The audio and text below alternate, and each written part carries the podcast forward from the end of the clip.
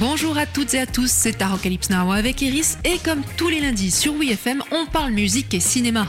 Parce que oui, les deux sont intimement liés et le rock n'échappe pas à la règle, loin de là. Quand il n'en est pas tout bonnement le générique, le titre rock illustre habite un moment ou une scène clé, parfois très présent, parfois complètement subliminal.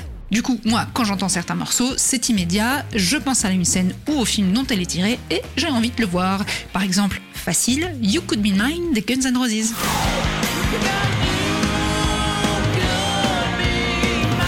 Bim, j'ai envie de voir Terminator 2, le jugement dernier. Quant à You Could Be Mine, c'est Arnold Schwarzenegger lui-même qui a demandé aux Guns s'ils pouvaient utiliser leur chanson, et en retour, Schwarzy reprend son rôle de T800 dans le clip des Guns.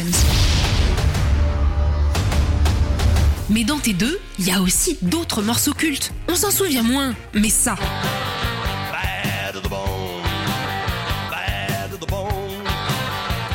To the Bone de George Thorogood and the Destroyer. Parce que quand le T800 est renvoyé en 1991, à poil, va savoir pourquoi, il va trouver de quoi se saper dans un bar auprès de bikers et se servir sur la bête, si je puis dire, avant de leur tirer leur Harley et au final leur paire de Ray-Ban. Tout ça sur ce titre mauvais jusqu'à l'os en VF qui colle tellement bien à l'action et au look de mec qu'on n'a pas envie d'emmerder d'Arnold Schwarzenegger.